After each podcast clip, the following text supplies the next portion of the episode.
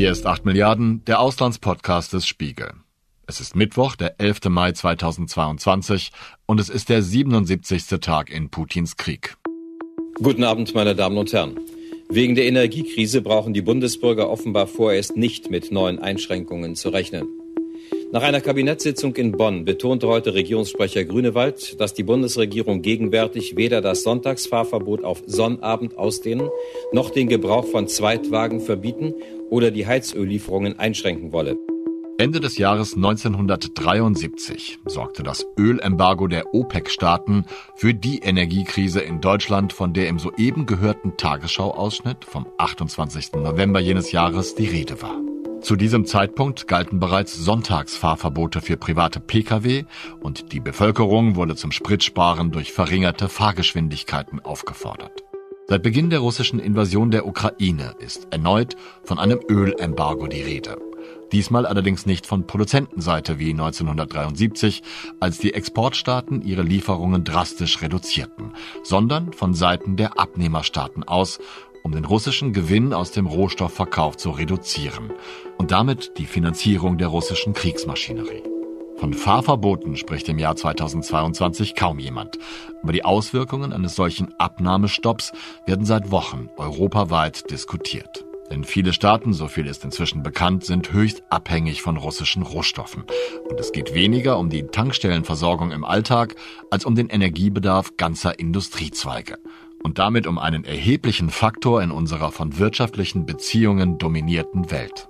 Anfang dieser Woche schien eine europäische Einigung in Sicht und erstaunlicherweise war es diesmal Deutschland, das sich besonders um ein gemeinschaftliches Embargo bemühte. Warum das so ist, welche Auswirkungen ein Ölembargo auf einzelne EU-Staaten hat und weshalb es auch um die Transportwege und deren Versicherung geht, darüber habe ich am vergangenen Montagnachmittag mit meinem Kollegen Ralf Neukirch in Brüssel gesprochen. Lieber Ralf, die ganz klare Frage für unser Gespräch, was wir heute vorhaben, ist, was ist denn jetzt eigentlich mit dem Ölembargo, über das jetzt schon so lange geredet wird? Ja, das ist eine sehr gute Frage, äh, die sich jetzt heute am Montag noch nicht definitiv beantworten lässt. Ich glaube aber zwei Sachen kann man jetzt schon sagen, a, es wird ein Ölembargo kommen. Also es hat bisher keine, kein EU-Staat hat ein Veto angedroht. Es haben äh, nur fünf Staaten gesagt, so wie das bisher geplant ist, können wir das nicht mittragen. Und das Zweite ist, das Ölembargo wird anders kommen, als äh, das zunächst gedacht war, nämlich es wird deutlich längere Übergangsfristen geben, weil es eine Reihe von Staaten gibt, die sagen, wir können uns nicht so schnell von ähm, russischem Öl unabhängig machen. Stand Montag zur Zeit unseres Talks war das genau so. Tags darauf aber meldete sich Ungarns Regierungschef Viktor Orban zu Wort. Und das klang doch schon sehr deutlich nach einem möglichen Veto seines Landes. Die EU geht zu weit. Sie überschreitet damit eine rote Linie. Ich war mit einem Kohleembargo einverstanden, weil es uns wenig berührt. Aber es gibt da eine rote Linie, sogar eine doppelte rote Linie, weil uns die EU mit einem Embargo für Öl und Gas ruiniert. Aber sie beharren darauf und genau da muss man Stopp sagen. Ein Vorschlag in dieser Form wäre wie ein Abwurf einer Atombombe auf die ungarische Wirtschaft aus dem Bauch raus würde ich sagen, die Staaten sind Ungarn, Slowakei, Tschechien, Bulgarien. Du hast aber fünf genannt. Ja, es gibt also fünf Staaten, die tatsächlich sagen, wir können den Umstieg nicht so schnell schaffen. Das sind Ungarn, Tschechien, äh, die Slowakei und Bulgarien. Und dann kommt noch Kroatien hinzu. Kroatien hat eigentlich kein Problem unbedingt mit ähm, dem Verzicht auf russisches Öl. Aber um dieses russische Öl zu ersetzen, müsste die sogenannte Alpe-Adria-Pipeline, die das von woanders herbringt, müsste modernisiert werden. Und die führt durch Kroatien. Und Kroatien sagt jetzt, ist ja wunderbar, diese Pipeline zu modernisieren, aber das wollen wir nicht bezahlen, weil wir brauchen das nämlich eigentlich nicht. Also da müsste er uns dann schon helfen. Darum geht es. Wobei, auch das würde ich gerne noch sagen, dieses Ölembargo umfasst ja zwei Faktoren. Das eine ist der Verzicht auf russisches Öl.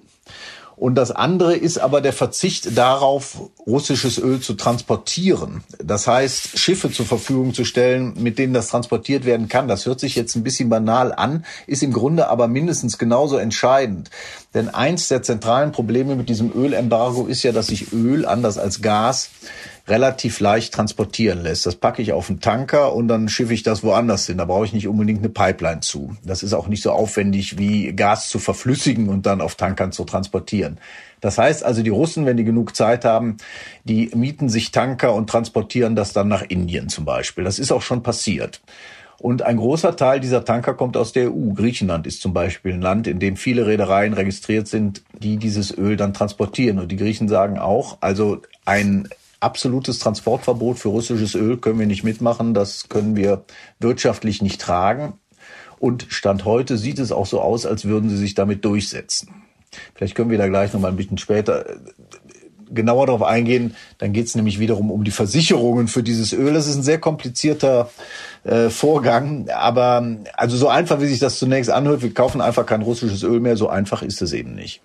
Ja, aber das finde ich gut, dass du das so deutlich gemacht hast. Klar, wenn man es hört, dann ist es total logisch, aber man denkt ja nicht von alleine dran, dass also auch Staaten, die im Grunde nur durch den Transport daran verdienen, auch einen Wirtschaftsfaktor haben, der dann wegbricht oder die halt ja, ihr, ihr Hauptgeschäft damit machen, äh, solche Sachen auf Schiffe zu verladen und dann an die Länder zu verteilen. Ich könnte mir vorstellen, dass das auch ein Knackpunkt in den Verhandlungen bisher gewesen ist. Denn so, wenn man jetzt vom normalsterblichen Nachrichtenkonsumenten ausgeht, dann denkt man immer, boah, wieso können die sich nicht einigen? Wieso dauert das so lange? Das ist in der Tat ein zentraler Knackpunkt und ich glaube, das ist ein Punkt, der sogar noch schwieriger sein wird als die Frage, wer darf jetzt noch Öl wie lange beziehen. Den Trick, den sich jetzt sowohl die G7-Staaten als auch die EU-Staaten, die für ein schnelles Ölembargo sind, ausgedacht haben, ist zu sagen, okay, wenn ihr eure Tanker weiterhin zur Verfügung stellt, dann sorgen wir aber wenigstens dafür, dass keine große Versicherungsgesellschaft mehr das versichert. Das ist nämlich zusätzlich ah. noch großer Faktor. Und zwar, wenn so ein Tanker mal leck schlägt und das Öl dann ausläuft, das sind ja Milliardensummen, die dann zur Reinigung des Meeres, zur Bergung des Tankers, ähm, für diese ganzen Sachen ähm, gebraucht werden. Das ist ein Risiko, das keine Reederei tragen will. Das heißt, die versichern das. Und wenn ich jetzt dafür sorge, dass die großen internationalen Versicherungen solche Transporte nicht mehr versichern, dafür brauche ich aber auch die Amerikaner, dafür brauche ich die Briten. Also das kann ich nicht nur auf EU-Ebene machen. Dann habe ich im Grunde ein sehr wirkungsvolles Mittel, in der Hand, um zumindest zu verhindern, dass Putin das Öl, was er nicht mehr in die EU verkaufen kann, dann in andere Länder verkauft. Und das wird versucht und ich glaube, das ist deutlich erfolgversprechender, das über diesen Weg zu versuchen, als Staaten wie Griechenland zu verbieten, russisches Öl zu verschiffen. Aber also ich habe von solchen Sachen nicht viel Ahnung. Ich kann auch nicht mal richtig ordentlich rechnen. Aber wenn du jetzt sagst, dass man die die Versicherungen aushebelt, dass also so ein Tanker eben nicht mehr versichert werden kann, heißt das doch im Grunde in der tatsächlichen Konsequenz auch, dass die Tanker dann trotzdem nicht mehr fahren dürfen, oder? Genau, das würde das heißen.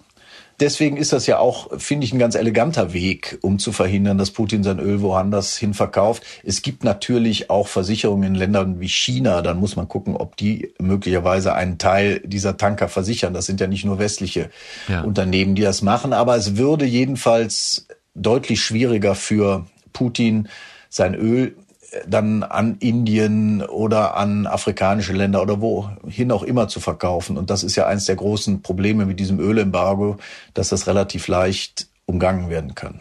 Aber Griechenland hätte dann trotzdem die Einbußen, weil sie es nämlich faktisch dann, dann nicht transportieren können, oder? Das ist so. Ich vermute auch, dass man auf dem einen oder anderen Wege eine Kompensation für Griechenland äh, schaffen wird. Das ist ja auch in Ordnung, weil natürlich äh, tatsächlich alle EU-Länder auf unterschiedliche Weise betroffen sind von so einem Ölembargo. Zwischen 700 und 800 Millionen Euro zahlte die EU Russland bislang für Kohle, Öl und Gas pro Tag. Polen gehört zu jenen, die am deutlichsten ein Embargo für alle russischen fossilen Energien fordern. Polen tritt für sofortige Sanktionen auf Öl und Gas ein. Russisches Öl und Gas ist der nächste dringende und absolut notwendige Schritt, der für die nächsten Sanktionen stattfinden muss. Was ich ja erstaunlich finde an dieser ganzen Diskussion ist, dass Deutschland erst der der große Bremser war, zumindest in der allgemeinen Meinung. Jetzt wirkt es so, als wenn Deutschland tatsächlich dieses Ölembargo oder das Verfahren vorantreibt. Und dann geht es wieder andersrum, habe ich am Wochenende gelesen, dass sich Ostdeutschland Sorgen macht, dass äh, Ostdeutschland dadurch krasse Nachteile kassieren wird. Also ich glaube, der Ostbeauftragte, ein linken Parlamentarier, wenn ich das richtig mitgekriegt habe, hat gesagt, das geht so nicht. Wie wird das in Brüssel aufgenommen, frage ich mich. Ja, es ist natürlich so, also auf der einen Seite gibt es schon eine Reihe von Ländern, die sich freuen, dass Deutschland jetzt auch mal in dieser Sanktionsfrage mal in Vorleistung tritt und sich nicht immer hinter ähm, anderen versteckt und im Grunde nur nachvollzieht, was andere, was andere sagen. Es ist natürlich aber auch so, muss man jetzt ehrlicherweise auch sagen, auf Öl können wir viel leichter verzichten als auf Gas. Also das ist natürlich auch ein politisches Ablenkungsmanöver. Wir versuchen jetzt mal den Vorreiter zu spielen, damit eben keiner mehr mit dem Finger auf uns zeigen kann und sagen, die blöden Deutschen, die hängen immer hinterher. Für uns entscheidend ist ein Gasembargo und das wird nach wie vor aus, wie ich finde, nachvollziehbaren Gründen abgelehnt von der Bundesregierung. Jetzt ist natürlich äh, die Begeisterung in Ländern wie, wie Ungarn oder, ähm, oder der Slowakei nicht so richtig groß ähm, über das deutsche Vorgehen. Die konnten sich bisher ja immer ganz gut hinter Deutschland verstecken. Aber so für die Wirkung in Brüssel ist das nicht schlecht, dass die Deutschen jetzt auch mal gesagt haben, wir gehen voran. Rund 1200 Beschäftigte arbeiten in der Raffinerie PCK in Schwedt im Nordosten des Landes Brandenburg. Die Raffinerie ist bisher vollständig von russischem Öl abhängig und sie hat einen russischen Betreiber, den Staatskonzern Rosneft. Mit dem geplanten EU-Ölembargo gegen Russland, so die Befürchtung, könnten hier die Lichter ausgehen. Was den ostdeutschen Aspekt angeht, die sind tatsächlich stärker betroffen als Westdeutschland, weil es da zwei Raffinerien gibt. Einmal in Leuna in Sachsen-Anhalt und einmal in Schwedt in Brandenburg, die im Grunde komplett auf russisches Gas angewiesen sind. Und die äh, Raffinerie in Schwedt, die gehört nicht nur Rosneft, also im russischen äh, Ölkonzern, sondern die versorgt auch größte Teile Berlins und Brandenburgs mit, mit Öl. Also da muss man dann schon gucken, äh, wenn das Öl ausbleibt, wie man eine Stadt von vier Millionen Einwohnern wie Berlin versorgt. Das ist alles nicht ganz trivial. Das ist so richtig. Im Moment versorgt Schwed den Großraum Berlin und Brandenburg. Aber natürlich äh, versuchen wir genau diese Situation zu verhindern. Also wir treffen Vorsorge, dass wir für den Fall eines Ausfalls von russischem Öl Wege finden, diesen Großraum Berlin und Brandenburg natürlich zu versorgen, auch über die Raffinerie Schwedt. Das hat äh, Robert Habeck, der Wirtschaftsminister, auch eingeräumt. Das sind aber, glaube ich, Probleme, die lösbar sind. Also ein äh, Verzicht auf russisches Öl, der wird hier nicht die Lichter ausgehen lassen oder die Fahrzeuge zum, zum Stehen bringen, sondern der wird sich kompensieren lassen, wenn das auch nicht ganz billig ist. Ganz anders wäre es eben, äh, wie gesagt, bei russischem Gas, aber davon redet hier im Moment ja auch niemand. Wenn das nicht so schwierig ist für Deutschland, auf russisches Öl zu verzichten. Und wenn es dazu auch noch ein gutes Signal an die, die Strukturen der EU ist, dass Deutschland sich auch mal nach vorne traut und so weiter, könnte man dann nicht einfach sagen, okay, wir machen das jetzt erstmal alleine, wir verzichten jetzt als Deutschland auf russisches Öl, äh, setzen damit ein Zeichen, kompensieren den Osten intern. Wäre das möglich, ein solcher alleiniger Schritt? Natürlich könnte Deutschland alleine sagen, wir verzichten jetzt auf russisches Öl. Das würde ich politisch aber für sehr unklug halten. Also das große, die große Überraschung seit Beginn des Ukraine-Krieges ist ja, dass die EU wirklich in allen Sanktionsfragen sehr schnell entschieden hat und immer beisammen war. Heute befassen wir uns mit unserer Abhängigkeit von russischem Öl. Wir sollten uns darüber im Klaren sein, dass dies nicht einfach sein wird, da einige Mitgliedstaaten stark vom russischen Öl abhängig sind. Aber wir müssen es einfach tun. Deshalb werden wir heute vorschlagen, alles russische Öl aus Europa zu verbannen.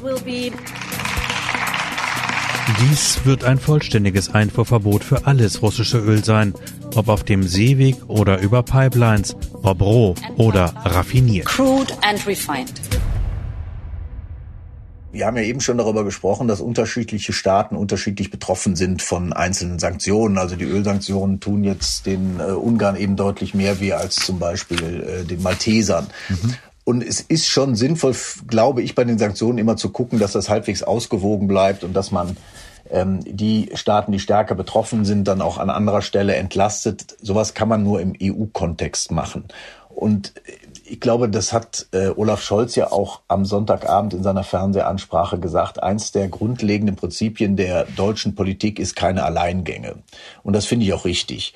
Und das würde natürlich jetzt so wahnsinnig streberhaft und äh, ich finde auch peinlich wirken, wenn wir jetzt in diesem einen Bereich, wo wir es uns jetzt glauben leisten zu können, sagen, jetzt gehen wir aber mal voran. Guck mal, ähm, wie toll wir bei den Sanktionen sind, wir Deutschen. Das ist, glaube ich, schon sehr vernünftig, dass die Bundesregierung ähm, davon Abstand nimmt äh, würde auch nichts bringen und würde eben äh, die EU dann auch, äh, also wahnsinnig Unruhe in die EU reinbringen. Und das ist genau das Gegenteil von dem, was wir im Moment brauchen können.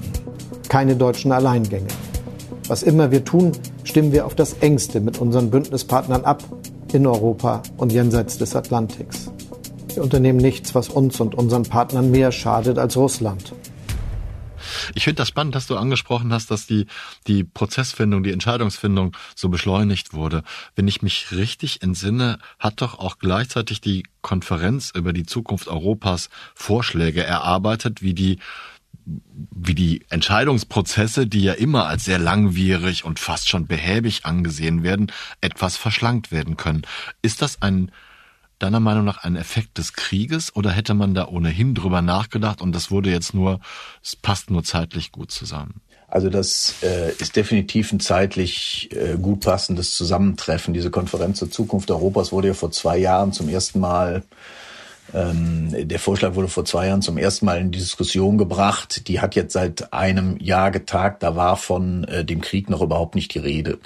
Und ich glaube, man muss das jetzt auch voneinander trennen. Die ähm, Sanktionen zum Beispiel, der ganze Entscheidungsprozess, der jetzt zu Sanktionen führt, würde sich auch durch die Vorschläge, die jetzt bei dieser Zug äh, Konferenz zur Zukunft Europas erarbeitet worden sind, nicht ändern. Okay. Am Ende müssen die Mitgliedstaaten diesen Sanktionen zustimmen. Daran würde sich nichts ändern. Und das Sanktionen sind auch kein Bereich, finde ich jetzt persönlich, wo man andere einfach mit einem Veto überstimmen kann. Also jetzt in Ungarn zu sagen, wir machen Sanktionen, dann guckt ihr halt, wo ihr bleibt, ähm, das kann nicht der europäische Weg sein. Deswegen glaube ich, die beiden Themen sind voneinander getrennt. Okay, und das käme jetzt wahrscheinlich auch ein bisschen spät, ne? Diese Vorschläge, die sind, glaube ich, auch noch nicht mal beschlossen, die Vorschläge, die diese Kommission erarbeitet hat, ne? Äh, würde sowieso jetzt zeitlich nicht mehr hinhauen. So. Nein, die werden die die Vorschläge werden heute Abend in der Feier oder heute Mittag in der feierlichen Zeremonie in Straßburg an Emmanuel Macron, äh, Ursula von der Leyen und Roberta Metzola, das ist die Präsidentin des EU-Parlaments, übergeben. Ob da überhaupt irgendwas rauskommt, da habe ich meine großen Zweifel. Es gibt jetzt schon zehn EU-Länder und es werden stündlich mehr, die gesagt haben, äh, wir haben überhaupt kein Interesse daran, jetzt hier das große Paket nochmal aufzuschnüren und zu gucken, ähm, wo müssen wir die EU-Verträge ändern, damit das Parlament mehr Macht bekommt? Denn am Ende laufen diese ganzen Vorschläge darauf hinaus, dass das Parlament mehr Macht bekommt und die Staaten, die Einzelstaaten weniger. Ich sehe da im Moment überhaupt kein Interesse von der Mehrheit der Einzelstaaten daran, das umzusetzen und dann wird es eben auch nicht kommen. Vielleicht kommen ein paar kleine Korrekturen, aber der große Wurf, den sich die äh, Organisatoren dieser Konferenz versprochen haben, den wird es nicht geben und das ist eigentlich hauptsächlich eine Schauveranstaltung, muss man ganz deutlich sagen. Okay. Man könnte sich ja auch vorstellen, dass die Leute momentan wichtigere Dinge zu tun haben, ne? als ich. Ja, das Thema ist das, das prinzipielle Thema, wie, wie schaffe ich es in der EU mit 27 Mitgliedern, entscheidungsfähige Strukturen zu, zu schaffen. Das ist natürlich das ist nicht unwichtig. Andererseits muss man natürlich auch sagen, sowohl während Corona als auch jetzt während dieser Ukraine-Krise hat die EU ja gezeigt, man kann auch mit den Strukturen, die sie jetzt hat, äh, wichtige Entscheidungen treffen und auf Krisen reagieren. Also von daher ähm, finde ich das im Moment jetzt nicht vordringlich, sich mit der Frage zu befassen. Natürlich schauen im Moment alle Länder auf ihren Markt, auf ihre Sicherheit. Ich natürlich auch. Ich stelle dir in meinen Berichten immer vor, inwieweit hat Deutschland seine Gas, Kohle oder Ölimporte reduziert. Aber natürlich sind wir, gerade Deutschland als Mittelland in Europa, Teil eingebunden in europäische Solidaritätsmechanismen. Was ist denn gerade wichtig in Brüssel? Wenn, wenn wir jetzt gerade diesen, diesen hehren Vorstoß mit wir verbessern die Strukturen ähm, besprochen haben, die aktuellen Probleme liegen woanders. Was muss man beobachten, wenn man aufmerksamer Nachrichtenkonsument ist, was in Brüssel abgeht? Zwei Sachen. Das eine, was sowieso jeder beobachtet, ist natürlich die Frage, wie geht's weiter mit der Ukraine? Was äh, für Sanktionen beschließt die EU, wenn das Ölembargo jetzt tatsächlich kommt? Was kommt dann als nächstes? Das ist natürlich die vordringlichste Frage, die über allem steht. Und ich würde sagen, die zweite ganz, ganz wichtige Frage, die damit zusammenhängt, ist, wie geht's jetzt weiter mit dem, was äh, so auf Englisch Next Generation EU heißt, was im Prinzip ähm, der Klimaplan der EU ist. Also wie wie schaffen wir es jetzt, unsere Klimaziele einzuhalten? Das ist natürlich ein wahnsinnig schwieriges Thema, ähm, weil jetzt Sachen wie Flüssiggas und Öl aus, aus äh, anderen Ländern und sowas auf einmal auf der Tagesordnung sind, über die überhaupt nicht geredet worden ist. Und jetzt kommt so Dinge, soll man zum Beispiel ein, ein Handel mit äh, CO2-Zertifikaten auch für den Verkehr einführen. Darüber wird gerade in Brüssel geredet. Das sind alles sehr technische Dinge, die auch relativ kompliziert zu erklären sind, die aber wahnsinnige Auswirkungen haben. Also schaffen wir es jetzt, den Anteil der erneuerbaren Energien schneller auszubauen, weil wir das ja jetzt eigentlich machen müssten, um unsere Abhängigkeit von russischem Öl und russischem Gas zu verringern was ist eigentlich mit der landwirtschaftlichen Produktion, die wir jetzt viel stärker auf Ökologie umstellen wollten. Jetzt ist aber auf einmal die Frage, ist überhaupt unsere Lebensmittelversorgung und die von weiten Teilen der Welt noch so sicherzustellen wie gedacht durch diesen Ukraine-Krieg, weil eben die Ukraine und Russland wahnsinnig viel Getreide für die Welt produzieren. Das sind so Fragen, ähm, mit denen man sich im Moment in Brüssel befasst und die, glaube ich, für die nächsten Jahre ganz entscheidend sein werden. Ja, und das sind Themen, die sind alle durch den Ukraine-Krieg extrem beeinflusst worden. Ne? Gerade, gerade was Energiewirtschaft angeht, Gas als Brückentechnologie und so weiter und so fort, fällt jetzt ja wahrscheinlich weg. Ich sag mal, für Laien wie mich und für, für Leute, die sich nicht so gut in Brüssel und in, in der Europapolitik auskennen, wie du.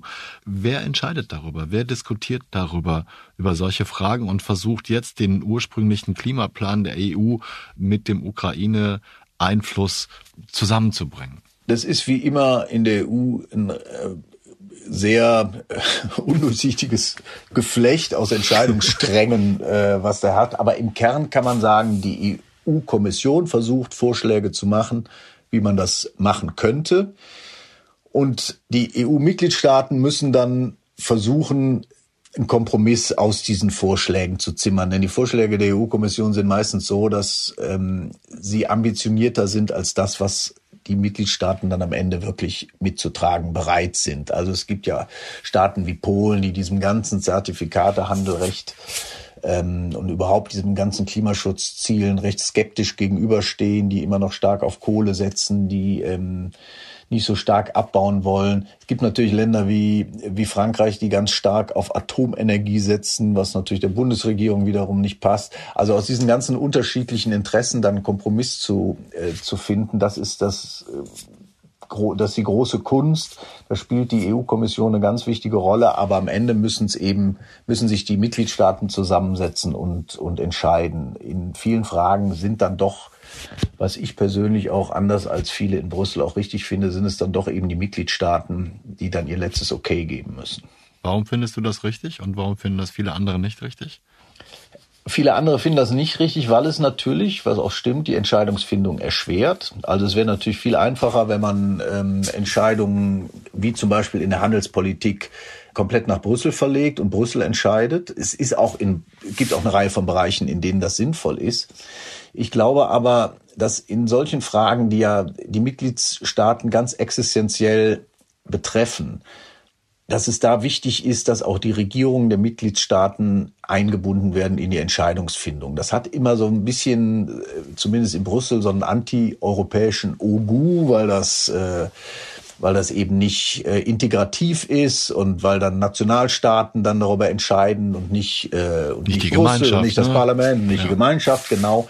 Aber ich glaube eben tatsächlich, dass für die meisten Menschen in der EU, auch in Deutschland, so der, der Träger der demokratischen Legitimität der Nationalstaat nach wie vor ist. Die finden die EU auch trotzdem gut, aber es ist, wenn ich gucke, ähm, ich bin mit irgendwas unzufrieden, dann gucke ich ja in der Regel nicht nach Brüssel, sondern gucke um meine Regierung. So, das ist schon so der Bezugsrahmen, der politischen, den die meisten Leute haben und deswegen finde ich es auch wichtig, dass diese Regierungen bei vielen Fragen nach wie vor beteiligt sind.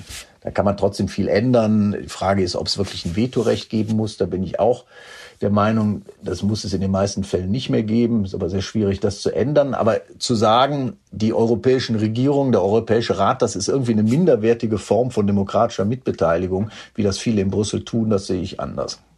Wie geht es denn dann jetzt im Embargo Findungsprozess, nenne ich das mal, weiter? Was sind die nächsten Schritte? Denn du hast am Anfang gesagt, es sieht doch sehr danach aus, als ob man sich da einigen könnte, wenn es auch mit Sonderregelungen gibt. Aber noch sind wir nicht an dem Punkt. Was, was steht davor noch? Also im Moment, heute am Montag und am Dienstag, so ist es zumindest geplant, ähm, wird auf aller höchster Ebene, nämlich unter Beteiligung von, von der Kommissionschefin von Ursula von der Leyen, mit diesen ähm, fünf Mitgliedstaaten, die da Probleme haben, das mitzugehen, was bisher auf dem Tisch liegt, wird verhandelt und wird versucht, einen Kompromiss zu finden. Und wenn der gefunden ist oder wenn sich zumindest die, äh, so die Umrisse eines Kompromisses abzeichnen, dann setzen sich, das ist nach derzeitigem Stand wird das am Mittwoch sein, das kann aber auch noch, kann sich auch noch verschieben, werden sich die Botschafter der einzelnen EU-Staaten nochmal zusammensetzen und die Details festlegen. Man darf sich ja nicht vertun. Es ist ja mit dieser grundsätzlichen politischen Einigung nicht getan, sondern da sind wahnsinnig viele technische Sachen, die beachtet werden müssen, damit das Ding nicht nach hinten losgeht. Und dann davon bin ich, äh, würde ich heute jetzt jedenfalls ausgehen, ähm, bin ich auch von überzeugt, wird es ähm, eine gemeinsame Position geben, die auf ein Ölembargo hinausläuft. Ich fürchte aber, das wird ein Ölembargo sein, was das Hauptziel, nämlich Putin wirklich weh zu tun, verfehlen wird, weil es einfach zu lange dauert, weil es einfach zu viele Ausnahme hält und weil, wenn man es wirklich ganz konsequent machen würde, auch die Folgen für die EU selber so groß sein würden, dass wahrscheinlich der Schaden den Nutzen überwiegen würde. Das ist also im Grunde mehr eine politische, ein politisches Symbol als irgendwas, was Putin wirklich wirtschaftlich, zumindest kurz- und mittelfristig wehtut. Umgekehrt wird ein Ölembargo, das heißt ja Mengen aus dem Markt nehmen, dazu führen, dass die Preise steigen, auch die globalen Preise steigen. Das heißt, mit höheren Preisen kann man mehr Geld verdienen. Also wir müssen sehr aufpassen, dass wir nicht eine Situation entstehen lassen, wo Putin mit weniger Importen trotzdem mehr Einnahmen hat, einfach weil die Marktpreise so hoch gegangen sind. Wir alle zahlen mehr, Putin gewinnt mehr und wir haben trotzdem eine Versorgungsunsicherheit. Also ich glaube, ein Punkt ist noch wichtig und das ist darauf hinzuweisen, dass der Glaube, man könne mit so einem Embargo, sei es ein Ölembargo oder sei es auch ein weitergehendes Gasembargo, Putin kurzfristig in die Knie zwingen, dass das nicht aufgehen wird. Also das ähm, tut den Russen möglicherweise weh. Also Öl äh, erstaunlicherweise noch deutlich mehr als Gas. Also vor dem Krieg waren 44 Prozent der, der Staatseinnahmen kamen aus dem Ölgeschäft und nur 13 Prozent aus dem Gasgeschäft. Also das ist das, womit die Russen sich wirklich finanzieren.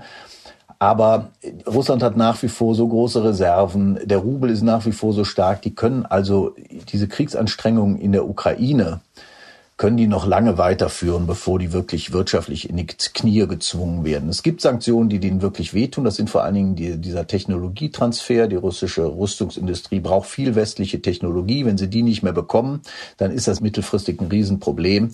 Aber diese ganzen anderen Embargo-Sachen, die haben vielleicht politische Wirkung, die haben vielleicht symbolische Wirkung, aber die werden nicht die Wirkung haben, dass die Russland in die Knie zwingen. Das weiß im Grunde auch jeder und deswegen finde ich, ist es auch richtig zu sagen, wir müssen gucken, dass der wirtschaftliche Schaden für uns nicht größer wird als der für Russland. Ähm, es sagt sich immer so leicht, wir müssen dem jetzt sofort den Geldhahn abdrehen für, für Öl und Gas, aber die Folgen sind dann eben oft doch nicht die, die man damit beabsichtigt. Und ich will noch einen draufsetzen. Noch schlimmer wäre es, wenn die globalen Preise so hoch werden würden, dass sich nur noch Europa, die USA, Kanada die Preise leisten können, also Öl einkaufen können. Sehr viele Länder aber nicht. Die gucken sich dann hilfesuchend um und wen finden sie? Putin. Und der sagt dann, wisst ihr was, so ist der Westen, so ist Europa, so ist die USA, aber ich helfe euch raus, wir können bei mir noch 20% Discount bekommen und dann will ich aber eure politische Solidarität haben. Und jetzt ist hier gerade das Licht ausgegangen. Ich sehe es auch. Vielleicht sind das die 10%, die wir alle einsparen sollten. Das ist aber doch ein bisschen erstaunlich, dass, dass tatsächlich dann auch in der Öffentlichkeit hauptsächlich über diese beiden Sachen, ne, Gas- und Ölembargo, geredet wird. Und dieser Technologietransfer ist mir zwar bewusst gewesen, aber wenn das so viel entscheidender schwächen könnte, finde ich es ein bisschen erstaunlich, dass das nicht nicht viel mehr in der Diskussion steht. Ja, dieser Technologietransfer, der ist ja gestoppt. Also die, die Sanktionen gibt's ja und ähm, die sind, das gehört ja zu den Sanktionen, die ganz am Anfang getroffen worden sind. Es ist natürlich gerade dieser Gas, ähm, dieses Gasembargo ist natürlich vor allen Dingen in Deutschland und in so ein paar osteuropäischen Staaten ein Riesenthema, weil das so die verfehlte deutsche Politik so schön äh, klar macht. Also wir sind ein Land, das einfach wahnsinnig sich von russischem Gas völlig ohne Not von russischem Gas abhängig gemacht hat. Und deswegen sind wir an dem Punkt auch relativ unbeweglich. Also wir versuchen ja alles Mögliche, aber das dauert eben, bis man von russischem Gas unabhängig wird. Deswegen ist das so ein politisch interessantes Thema. Und natürlich ist Gas eine wichtige Einnahmequelle für Russland, aber es ist eben nichts, was kurzfristig auf den Krieg eine Auswirkung hat. Ich meine, die Dinge muss, darf man eben nicht miteinander vermischen. Also ähm, diese deutschen Rüstungslieferungen sind, was den Krieg angeht, ein viel wichtigeres Thema als die deutschen Gaseinkäufe aus Russland. Nur es ist manchmal nicht ganz einfach, das auseinanderzuhalten, weil es ja auch in der politischen Debatte immer alles durcheinander geht. Vor den Auswirkungen der Energiekrise müssen nach einhelliger Auffassung des Bundestages vor allem die Arbeitsplätze gesichert werden. Dieses Ziel, so betonte heute Bundeskanzler Brandt in einer Regierungserklärung vor dem Parlament in Bonn, müsse Vorrang vor dem privaten Komfort haben. Für die Opposition versicherte der CSU-Vorsitzende Strauß, die Union sei bereit, unpopuläre Maßnahmen mitzutragen, falls sie ausreichend informiert werde. Soweit wie 1973 sind wir noch nicht. Weder in der Haltung gegenüber den Öllieferanten noch in der Bereitschaft, persönliche Einbußen in Kauf zu nehmen. Und unsere europäischen Politiker sind es auch nicht. Am heutigen Mittwoch erklärte der ungarische Außenminister Peter Giato in einem Video auf Facebook, die ungarische Regierung wird das Ölembargo unterstützen, wenn es uns nicht betrifft. Schön formuliert. Ich bin ganz grundsätzlich gegen Zwang und würde immer versuchen, eine einheitliche Entscheidung anzustreben. Ohne Zwang jedoch, so sieht es Stand Mittwochnachmittag aus, wird es in naher Zukunft kein Ölembargo der EU gegen Russland geben. Wladimir Putin wird das freuen. Vielleicht sollte man doch ein wenig intensiver daran arbeiten, dass die Entscheidungsfindungsprozesse der Europäischen Union verbessert oder aktualisiert werden und sich als Einzelstaat überlegen, wie man schnell unabhängig von russischen Energieträgern werden kann. Zum Beispiel durch zukunftsfähige Klimapolitik. An dieser Stelle möchte ich Ihnen unseren Podcast Klimabericht, der Spiegel-Podcast zur Lage des Planeten, ans Herz legen, in dem es momentan genau um diese Themen geht. Das war 8 Milliarden, der Auslandspodcast des Spiegel über Russlands Krieg gegen die Ukraine. Ich bedanke mich aufs Herzlichste bei meinem Kollegen Ralf Neukirch in Brüssel für das Gespräch und die interessanten Informationen über die Hintergründe eines möglichen EU-Ölembargos gegen Russland. Bei Marc Glücks bedanke ich mich für die gewohnt exzellente Postproduktion dieser Folge. Und bei Ihnen, verehrte Menschen, die uns zuhören, bedanke ich mich für genau das. Bleiben Sie tapfer und gesund. Ich verbleibe bis zur nächsten Folge, Ihr Olaf Häuser.